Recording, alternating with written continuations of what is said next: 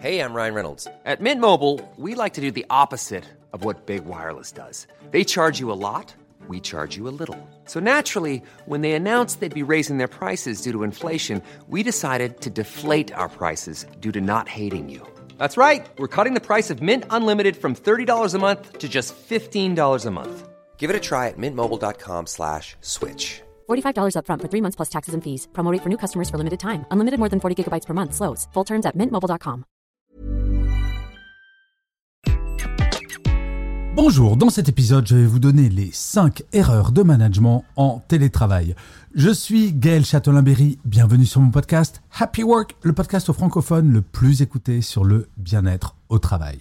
Alors, le télétravail, depuis le premier confinement, cela a explosé partout dans le monde.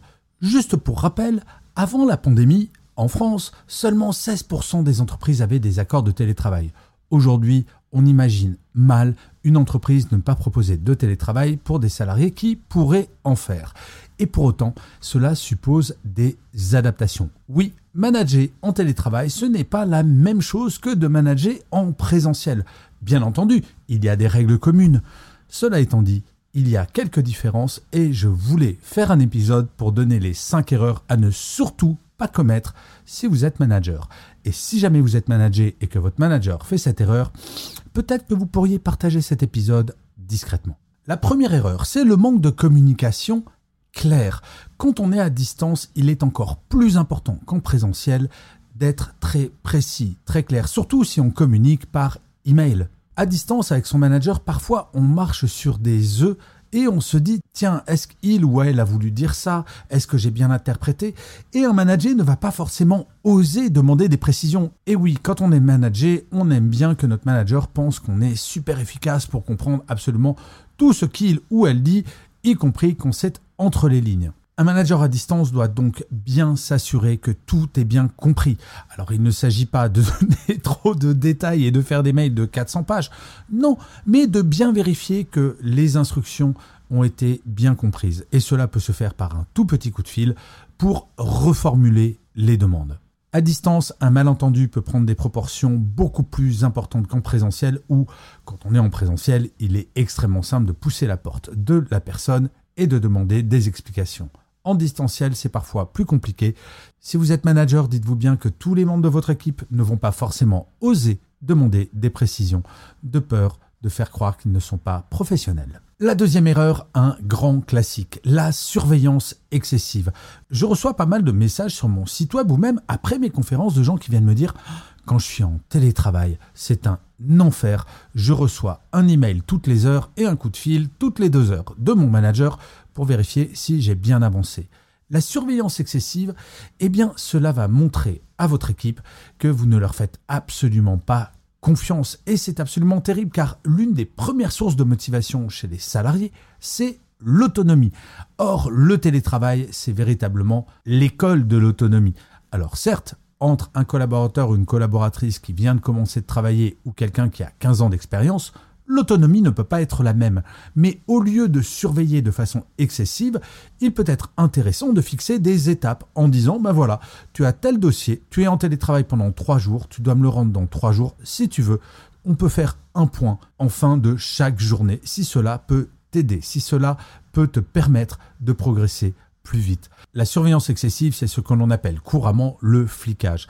Le flicage va infantiliser les collaborateurs et les collaboratrices et, in fine, totalement les démotiver. La troisième erreur, c'est de négliger l'équilibre vie pro-vie perso. Et non, être en télétravail, cela ne signifie pas être corvéable à merci H24.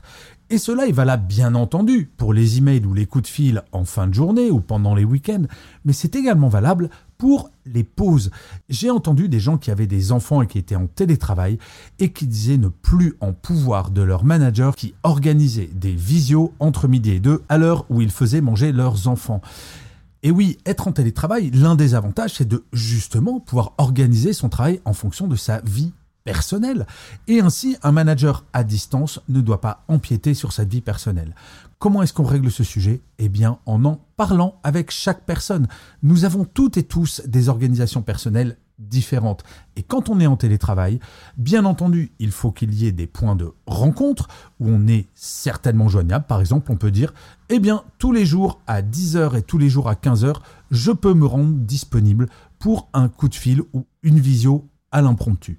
Par contre, pour le reste, il faut véritablement que le manager parle avec chaque membre de l'équipe pour savoir quelles sont les limites. La quatrième erreur, c'est d'ignorer l'importance de l'esprit d'équipe.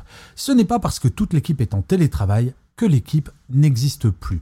Je donne toujours cet exemple. Un manager, s'il est en télétravail et que son équipe l'est également, rien ne l'empêche de faire un petit groupe WhatsApp pour quand lui ou elle commence sa journée de travail, envoyer un petit message pour dire Bonne journée les amis, j'espère que vous allez bien, moi je commence ma journée de travail. Quelque chose de très simple, mais l'équipe est quelque chose de fondamental. Si jamais il y a des grandes périodes de télétravail, organiser des réunions d'équipe, même en distanciel, c'est important. Garder l'esprit d'équipe, c'est également. Si jamais 99% de l'équipe est en présentiel et qu'il y a une personne qui est en distanciel, il ne faut surtout pas l'exclure des réunions.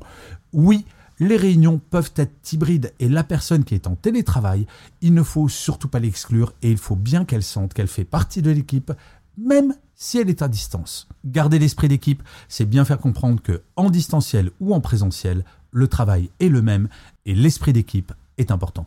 Et la cinquième erreur, probablement la plus importante, c'est de faire culpabiliser les personnes qui font du télétravail. J'ai reçu des messages de personnes qui disent ben moi j'ose plus trop faire de télétravail parce que mon boss m'a bien fait comprendre ah bah oui les informations tu sais elles circulent mieux quand on est en présentiel que quand on est en distanciel. Et les personnes en télétravail avaient le sentiment de passer à côté d'opportunités, de ne pas avoir toutes les informations, bref, de ne plus participer à la vie de l'équipe. Faire culpabiliser les équipes, c'est le meilleur moyen pour les démotiver. Dans télétravail, ok, il y a télé, mais il ne faut pas oublier qu'il y a le mot travail. Un salarié en télétravail fournit exactement le même travail qu'en présentiel. Alors, il faut que les managers se rassurent sur ce point, mais surtout intègrent le fait que en télétravail ou en présentiel, le travail est le même et il ne sert à rien de faire une différence entre les deux types de collaborateurs. Je dirais même plus. Un salarié qui se dirait je ne fais plus jamais télétravail parce que mon manager n'aime pas ça. Mais ça serait horrible pour cette personne. Car en effet, toutes les études le montrent maintenant, le télétravail est bon pour le bien-être au travail.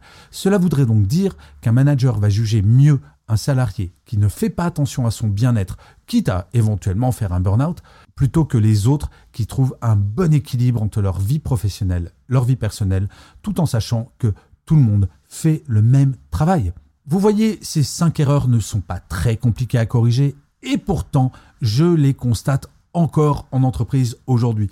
Et c'est pour cela qu'il est important d'en parler, d'échanger, de faire des réunions au sein de chaque équipe pour savoir, OK, comment on organise notre télétravail, comment on le perçoit, comment est-ce qu'on fait pour que le vivre ensemble soit toujours bon?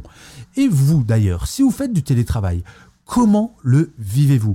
Est-ce que votre manager gère bien la situation? Et si vous, vous êtes manager, est-ce que vous avez eu des difficultés à gérer à distance votre équipe? Car oui, bien entendu, Manager à distance, ce n'est pas toujours simple.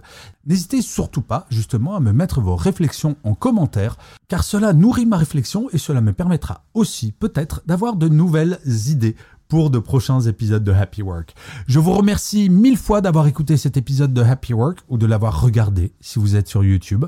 N'hésitez surtout pas à vous abonner sur votre plateforme préférée. C'est comme cela que Happy Work durera encore très longtemps. Et en plus, de vous à moi, cela me fait très plaisir. Je vous dis rendez-vous à demain et d'ici là, plus que jamais, prenez soin de vous. Salut les amis.